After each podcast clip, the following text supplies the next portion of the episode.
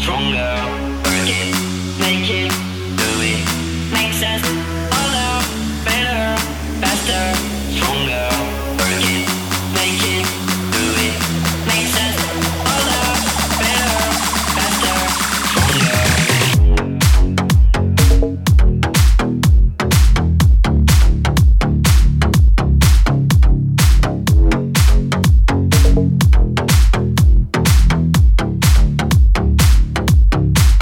Thank you.